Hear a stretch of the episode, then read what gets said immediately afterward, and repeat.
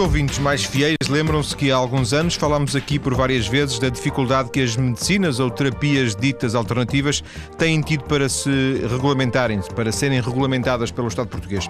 Há comissões convocadas pelo Ministério da Saúde, há prazos legais que não foram cumpridos, basicamente nada avançou nos últimos anos. A propósito do próximo Congresso Mundial de Naturopatia e Medicinas Não Convencionais que se realiza não neste fim de semana, mas deste fim de semana, oito dias, pedi ao representante da AMENA, Associação de Medicina Natural e Bioterapêuticas, que organiza este congresso, para vir ao estúdio. Muito boa tarde, Dr. Fernando Neves. Olá, boa tarde. Viva. Quer explicar-nos o que é a AMENA?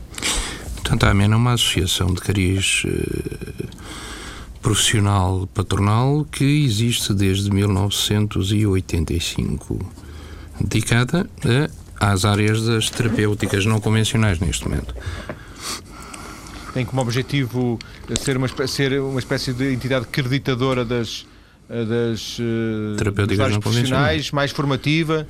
Hum, vamos lá ver, tem, tem como finalidade primeira uh, o processo de legalização das TNCs. Este processo arrasta-se desde 1942 Portanto, estamos há 68 anos a trabalhar em clandestinidade, conforme nós costumamos defender. Claro que é uma associação que nasce em 85 e que evolui naturalmente consoante a evolução que o processo legislativo nos vai permitindo ter. Não somos unidade credenciadora de ninguém, porque neste momento, de facto, a credenciação tem que passar pelo Ministério da Saúde. Porquê que disse 1942, por curiosidade? Porque em 1942 as as terapias ditas naturais, ou com base em filosofia das terapêuticas naturais, que hoje em dia são conhecidas por terapêuticas não convencionais, são clandestinizadas por um decreto-lei oficial em Portugal. Esse, sim, esse decreto-lei de alguma forma é, é um marco no sentido em, em que as torna clandestinas, uh, clandestinas. Nós e a fisioterapia. Por estranho que pareça, eu repito, fisioterapia. A, a, fisioterapia sai do seu processo de clandestinidade com a chamada Guerra do Ultramar, 1960-1970, pela necessidade imperiosa de uh, haver uh, um mínimo de assistência aos nossos valorosos guerreiros do ultramar. Independentemente das concepções políticas do que estava a passar na altura, tenho que recordar que os homens que estavam em frente de combate uh, ou matavam, ou morriam, ou saíam estropiados. E a nação teve necessidade, de facto, de puxar a fisioterapia para fora dos processos da clandestinidade e, e trouxeram-nos à luz do dia por aí. Nós, eh, em 2003, através da luta de várias associações, eh, não fomos só nós, eh, conseguimos credibilidade junto do poder político, de forma a podermos, neste momento, dizer que temos uma lei, ainda que seja uma lei sem, sem expressão imediata neste momento. Uma lei sem, sem efetividade, não é? Ela é efetiva, não é? Há neste momento. Ela torna-se efetiva quando estiver regulamentada, no fundo é Correto, é isso, é? é? Porque neste momento, vamos lá ver, a efetividade da lei reside numa pessoa só. É? Excelentíssima Senhora Ministra da Saúde, por estranha coincidência, é, é uma excelente pediatra ao que se consta, e portanto toda a responsabilidade cai de facto sobre uma entidade pessoal, que é a doutora eh, pediatra. Ana Jorge. Hum. Quer falarmos ainda, voltando um bocadinho à amena, vocês representam mais eh, um setor do que outro em termos destas eh, terapias eh, naturais? Representam mais naturopatas, mais. Quer falar-nos um pouco disso? Vamos lá ver, nós estatutariamente abrangemos quatro áreas, minto, quatro áreas, sim, quatro áreas, porque eu disse que era que éramos profissionais patronais, não é? Somos de facto a única associação das mais antigas patronais em Portugal dedicada ao ramo das, das TNCs representação direta temos de naturopatia, homeopatia, fitoterapia e depois temos comércio, indústria, importação, exportação, entidades patronais. Sim. Portanto, abrangemos, basicamente... abrangemos metade das técnicas eh, definidas por lei. Naturopatia, homeopatia, fitoterapia, uhum. basicamente. Sim, sim. Sim. Sim. E uh, vocês são uma, uma, uma, entidade, por exemplo, que, que, pode, que pode, não sei se alguma vez eh, fizeram algum tipo de formação dos profissionais. Uh, dos vossos, dos vossos associados? Sim, sim, nós tivemos uma formação que suspendemos em 2002. E suspendemos exatamente porque estamos à espera que a lei uh, obtenha, obtenha hum, a luz do dia como deve ser, não é? E a suspensão nessa área foi mais no sentido de preservarmos a liberdade que o Estado tem que ter de regulamentar como deve ser. A sua própria ligação, Fernando Neves, à Amena surge como? Uh, a minha ligação da Amena, eu sou. É, é, um dos fundadores. Sou um dos fundadores, portanto, sou sócio número 4. Eh, a Amena nasce pela vontade expressa de um, dos grandes, que aliás é neste momento o representante da homeopatia na, na Comissão Técnica Consultiva no Ministério da Saúde, o professor Valadares, uh, nasce por vontade dele, porque haveriam algumas coisas que não estariam a correr bem Vamos lá ver, dentro da, dentro da clandestinidade nada corre, nada, nada corre bem, correto? E, mas haveriam algumas coisas de valores pessoais que estariam em jogo e então o professor Valadares decide fundar uma associação e nessa altura, porque éramos conhecidos e ele entendia que eu tinha alguns créditos em termos pessoais, eh, entendeu pedir uma colaboração e eu disse sim senhor, sem problemas nenhums e desde essa altura tenho estado ligado, 1985 tenho estado ligado aos fundamentos da associação. Sendo que o, o seu percurso, na, na eu, eu, estive a ver, o hum. Na altura enviou-me um, um, currículo eh, já bastante extenso, eh, vi que a sua ligação a estas terapias naturais eh, é anterior a esta, a esta data, de 85. É, é eu, vamos lá ver. É, eu costumo dizer que em termos terapêuticas naturais, medicina natural, alternativa, nós sofremos um choque, um abalo. Não podemos, não podemos perante a natureza entrar nestas áreas sem, sem esse toque uh, da natureza. Eu costumo dizer que estou, estou na posição em que estou, sou quem sou neste momento, por causa de um processo diarreico da, da minha filha, não é? E, portanto, isto pode parecer estranho, mas de facto é, é, é a realidade da vida.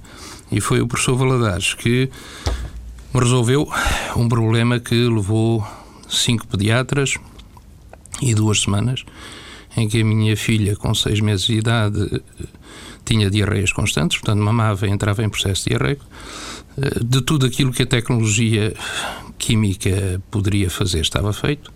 Todos eles apontavam no mesmo e o professor Valadares, com um singelo chá de, de Marcela, resolveu um problema em 24 horas, eh, evitando um internamento da criança. E eu sou um indivíduo que um mais um tem que ser dois, e comecei a, a estudar. A certa altura, pedi ao professor Valadares a fineza de me aceitar como discípulo. Nesse tempo, a formação corria muito como mestre-discípulo e foi até hoje o meu mestre e tem sido o meu mestre relativamente a todo o comportamento dentro das TNCs. Eh, por curiosidade, essa, essa abordagem homeopática que eh, na altura o professor Valadares fez junto da sua filha surge como? Porque o, o, o Fernando Neves já conhecia o, o, que é que o fez? Estamos a falar de 1970 para aí, não? Não, estamos a falar de 1982, 81, hum. 82 para aí. O, o Fernando Neves nessa altura já, teria, já, tinha, já conhecia a, a, homeopatia, já tinha ouvido falar. O que é que o levou, depois de, de, de tantos, de tantos contactos com pediatras, a, a, procurar um homeopata? Exatamente uma preocupação de pai. Não é? Eu acho que não há pai nenhum com o mínimo de consciência que não esteja a ver uh, o objeto do, do, seu amor paterno, uh, o ser uh, a degradar-se, não é? E, e, a não haver soluções, fundamentalmente isso, a não, a não ter uma solução. Uma solução credível, porque independentemente daquilo que dizem as bulas todas sobre a parte do medicamento e dos medicamentos que estavam a ser aplicados pelos ilustres pediatras que na altura assistiram à minha filha, é, é, é, facto que eu não estava a obter resultados. Não. O resultado seria a suspensão do processo diarreico, que numa criança de 6 anos as consequências podem ser muito graves relativamente ao futuro, e, e não estava a ter resultados. E falei com o professor Valadares, que era uma pessoa que eu conhecia de, de, de contactos pessoais, e na altura ele recomendou-me exatamente isso: faça isto à criança, dele como se fosse água, e em 24 horas o processo de arrego suspendeu-se. Portanto, eu estou extremamente grato a este, este tipo de. Qualquer, qualquer um de nós ficaria, para além de ficar de boca aberta, ficaria, obviamente. Uh, toldado por uma situação dessas, marcado por uma situação dessas, não é? Eu não direi toldado. O toldado, toldado é a perda neste sentido. Não, não, peço não, desculpa. Eu, eu pensei que eu corrigi imediatamente. Hum. O toldado não é porque tem logo uma carga negativa. É, é toldado é nesse sentido de marcado, fortemente, fortemente marcado sim, sim, por uma situação com, destas, não é? Com uma situação tão simples, não é? Porque uh, o chá de Marcela é uma coisa que, que, que, que bem investigada e foi isso que eu fiz. Aprofundei desde, desde o momento da, da, da, da, floração da planta que é utilizada, os campos onde ela nasce de forma espontânea, aquilo que é feito em termos hum, do circuito comercial, todo este processo, e eu fiquei abismado como é que uma planta tão simples, e depois, como tenho um comportamento uh, tipicamente meu, e reconheço que é meu, uh, voltei atrás nos cinco pediatras que tinha consultado e, e, fui informar do estado de melhoras da minha filha. E eles diziam: Ah, está a ver, o senhor tinha essa preocupação toda. Isso não é preocupação, os senhores não resolveram o problema. E quem resolveu o problema foi o professor Valadares com o chá de Marcela. E houve uma das moças, pediatra, devia ser mocinha nova, eh, disse: Pois eu conheço a Marcela. Se a senhora conhece, porquê é que não prescreve? Ah, porque vamos lá ver, eu fui consultar um técnico para mim, pai, estava confiante que um técnico tinha que ter eh, toda a abrangência. Claro, depois a madureza da vida mostra exatamente o contrário e hoje tenho plena consciência da função que as medicinas alternativas têm que ter em Portugal. Têm que ter. É obrigatório, é uma imposição por lei e, portanto, acredito num Estado democrático de direito em que a lei um dia se cumprirá. É? Vamos ver até que ponto a senhora Ministra tem a coragem de, eh, em vez de ser senhora Ministra da Saúde, estar a, a ser uma médica pediatra à frente do Ministério da Saúde. Vamos ver até que ponto a senhora Ministra, de facto, mantém essa essa teimosia eh, profissional relativamente a nós. Mas eh, temos esperança que o tempo mude e, de facto, a senhora Ministra tome consciência da, da necessidade que o país tem de bons profissionais na nossa área e já voltaremos mais à frente uhum. a, essa questão. Disponho. Queria, uh, só para, para fecharmos aqui este, este pequeno ciclo, uh, de alguma forma, uh, Fernando Neves, esse, esse, penso, penso que estou a interpretar bem aquilo que disse isto, marcou muito a sua vida como pai, evidentemente, como, como pessoa também, penso que sim, mas em termos profissionais, porque a sua vida a partir daí seguiu mudou. outros rumos, não é? Sim, sim, mudou, mudou em termos absolutos. Em termos absolutos. Foi, foi uma tomada de consciência, não é? Eu no início disse-lhe que ninguém entra nas medicinas alternativas sem um toque de consciência. Eh, tem que haver uma, uma um toque de vida, um, tem que haver uma consciencialização, porque senão não, não tornamos-nos meros mercenários na, na, na, área da assistência e do socorro ao ser humano. E foi, e foi, e foi isso de alguma forma que, que, o, que o motivou até hoje? Ainda hoje continua a ligado uh, no sentido terapêutico é às terapias naturais ou hoje não não eu mantenho mantenho toda a minha evolução profissional dentro do campo das, das TNCs vamos lá ver basicamente naturopata? não eu pratico artes da acupuntura. Vamos lá ver o, o toque de consciência a coisa mais próxima que eu lhe posso dizer, assim, de imagem visual espontânea que nós ainda temos na, na retina, eh, foi eh, o excelentíssimo Sr. Presidente do Governo Regional da Madeira a abraçar este povo numa campanha de solidariedade ocorrida recentemente num, num programa de televisão. É? Eh, eu estou crente que o professor Alberto, o Dr. Alberto João Jardim tomou um toque de consciência. Consciência pela negativa, de facto, pela força destruidora que atingiu a Madeira e consciência da capacidade de solidariedade que nós portugueses temos de coração. É? E repare, vamos ver um outro doutor Alberto João Jardim daqui para a frente, queira Deus que sim, num sentido mais, muito mais positivo, eh, porque de facto, perante um toque daquela, daquela dimensão, qualquer ser humano muda. Eu não me estou a, a meter em bicos dos pés. Estou-me a fazer, tentar perceber o que é para mim ou o que é para nós em termos de TNC um toque de consciência. Não, e o toque de consciência eu, eu, é exatamente. Mas já percebi que o Fernando Neves é um homem que não tem grande, grande fé na humanidade, como, como, como, nos deixou agora ficar aqui este, este testemunho. ainda, que tenha, ainda que tenha sido um ótimo instrutor de morte.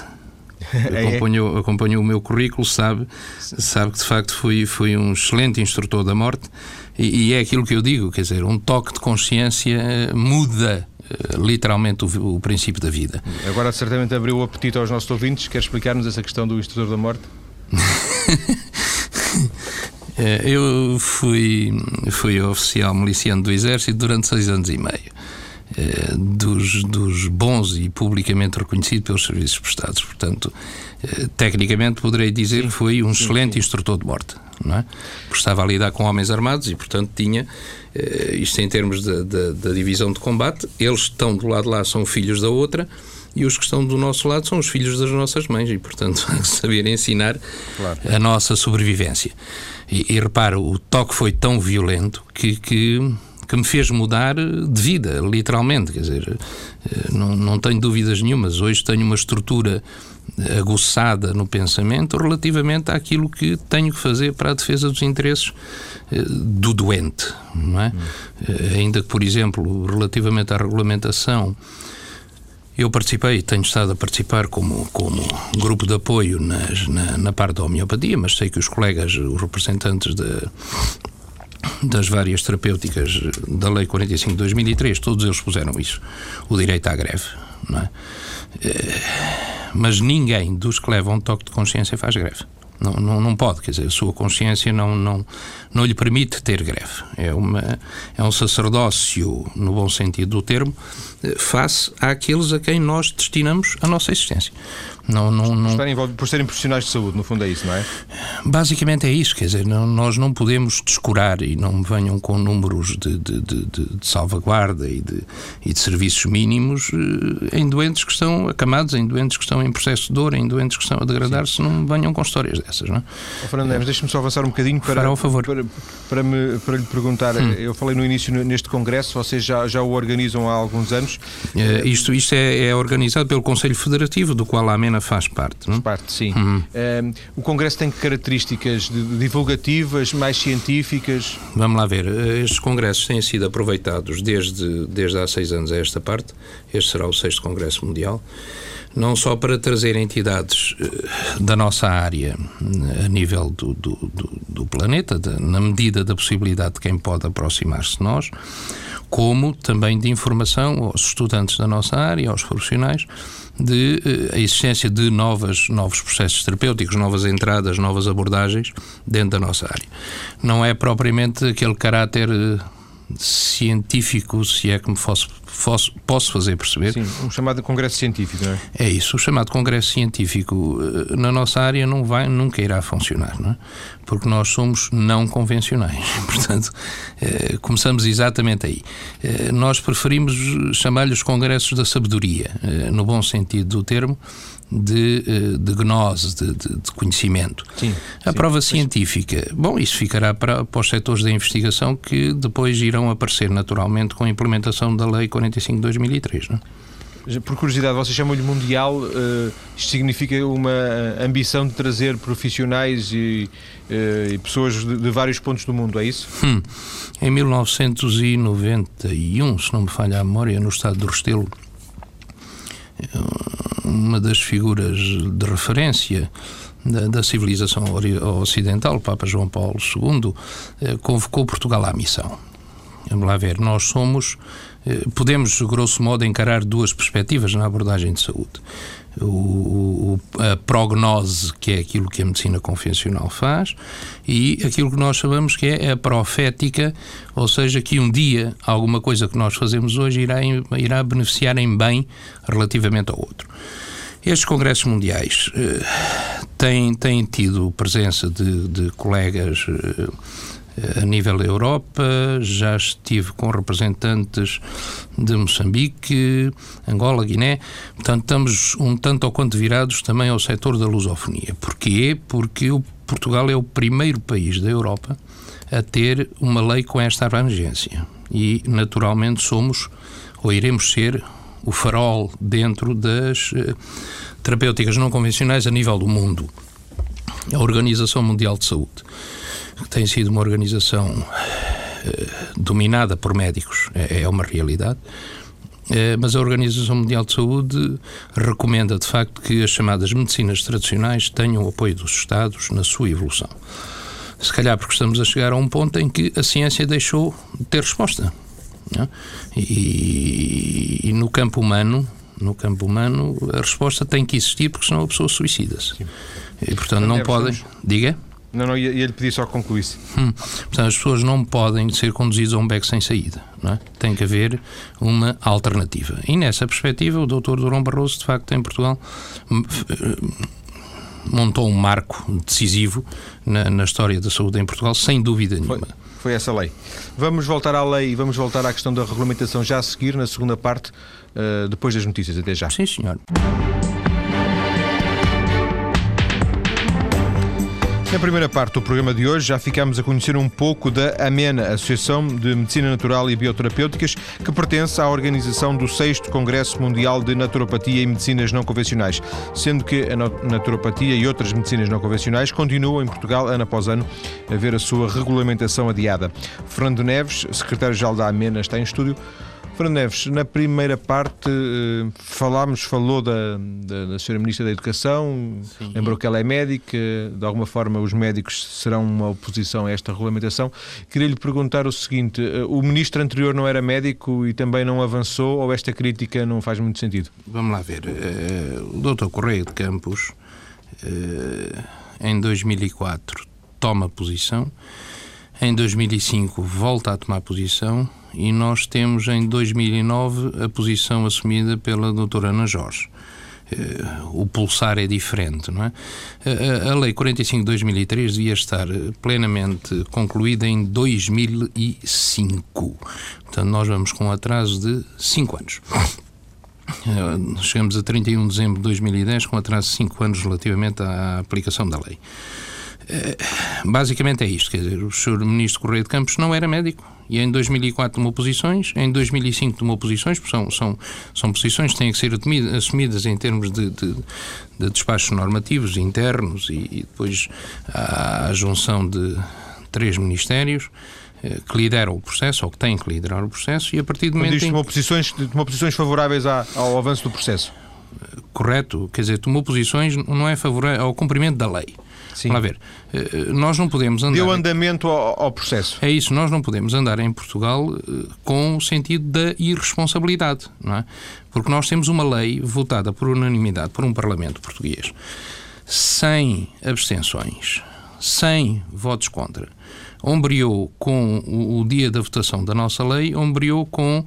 Uh, uh, como é que eu hei de explicitar? Uh, a reabilitação pública do, do, do, grande embaixador que nós tivemos, Aristides Sousa Mendes, e a lei da nacionalidade. Portanto, neste dia foram votadas três leis extremamente importantes em Portugal.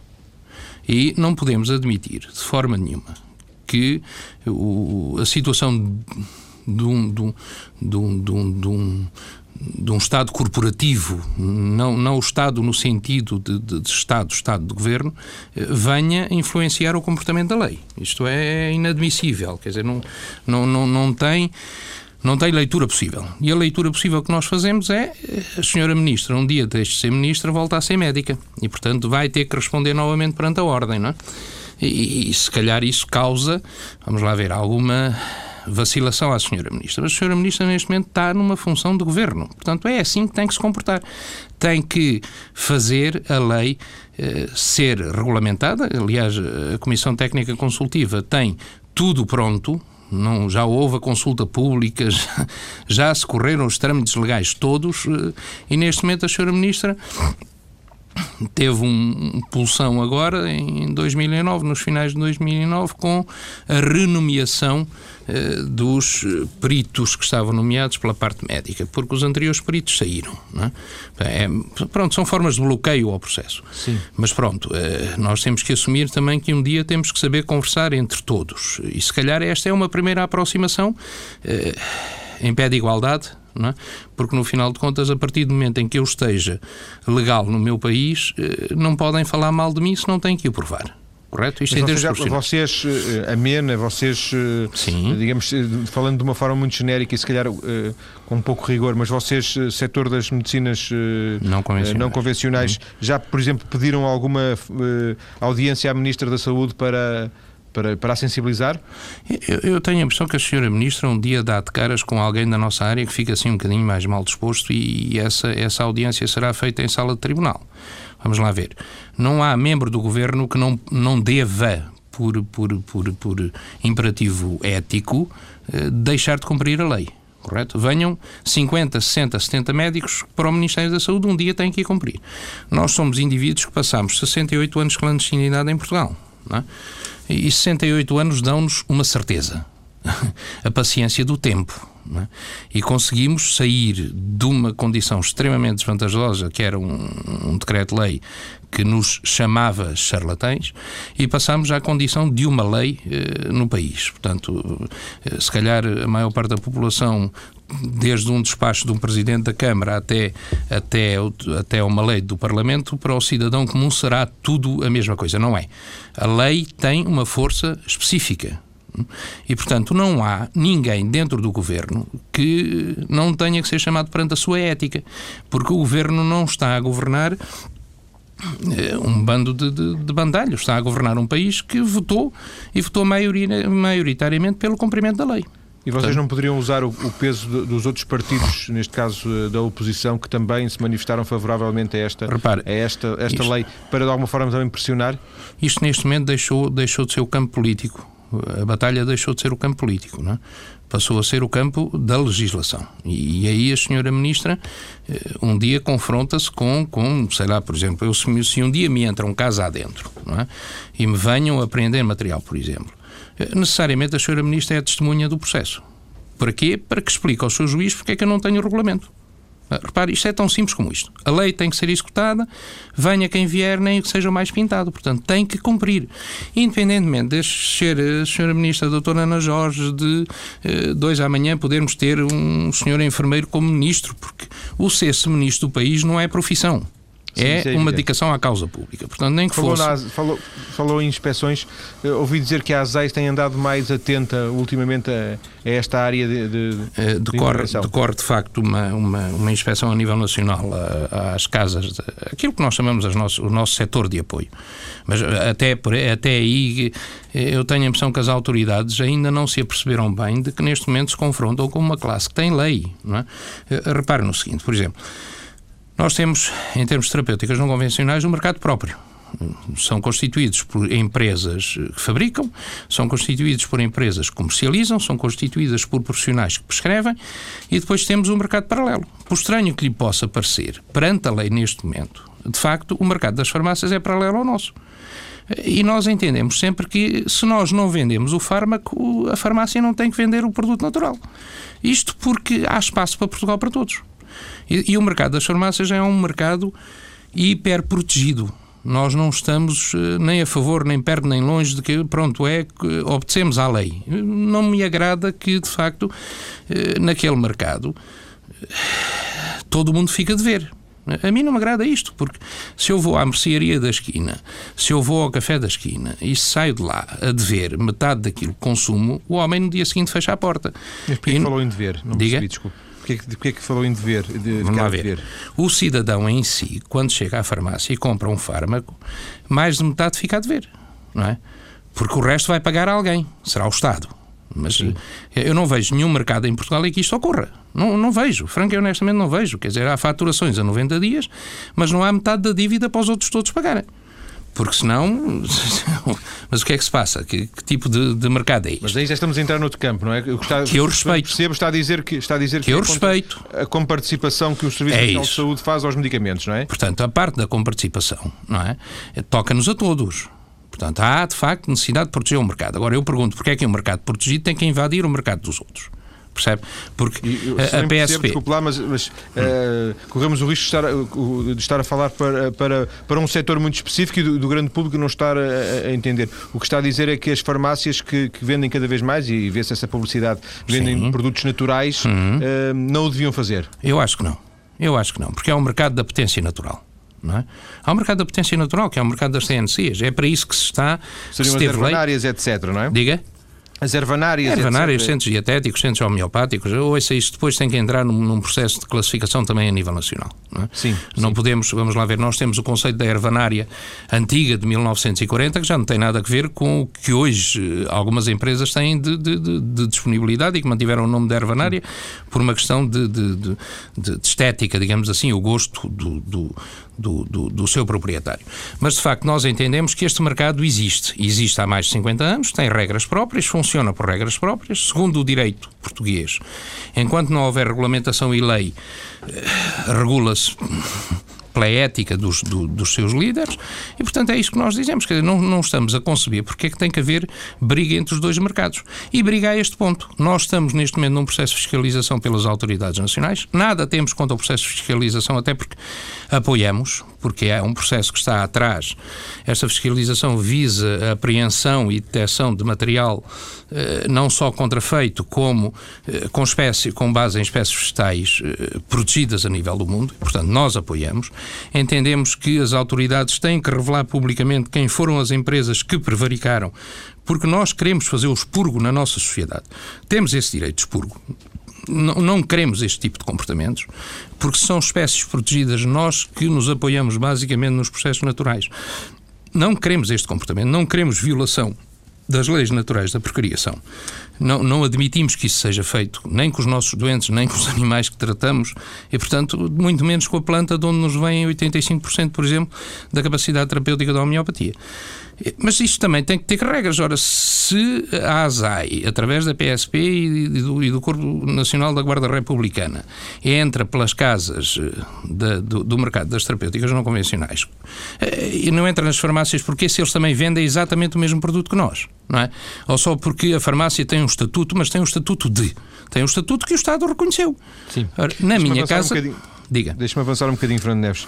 Até que ponto, eh, e não sei se concorda com, com este diagnóstico um bocado apressado que eu, que eu faço aqui, hum. até que ponto o facto de, deste, do setor das terapias não convencionais estar muito fragmentado, haver muitas associações, muitas, eh, não sei, muitas, eh, de, de haver muita, muito, está muito espartilhado o mercado, a realidade está muito espartilhada, prejudica ou não? Ou, ou é não, eu, eu, eu acho que isso é um vetor de riqueza.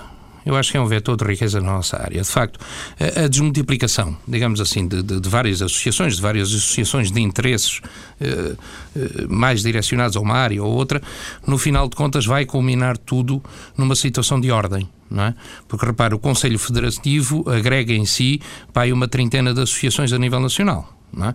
Mas houve necessidade a uma certa altura de começarmos a falar a, eh, a vozes mais restritas. Isto é a lei natural, quer dizer, o, o, rio vai largo numa determinada área do país e a determinada altura tem que ganhar velocidade estreita. Sim. E, portanto, isto é, é, a lei natural da vida, não, não podemos cortar, não é aí que está a nossa dificuldade. Sim. A nossa Deixa-me avançar com outra, com outra questão. Dois, estamos em 2010, eh, faltam 3 anos para 2013, em 2013 faria 10 anos eh, que esta lei. Da essência de lei, sim.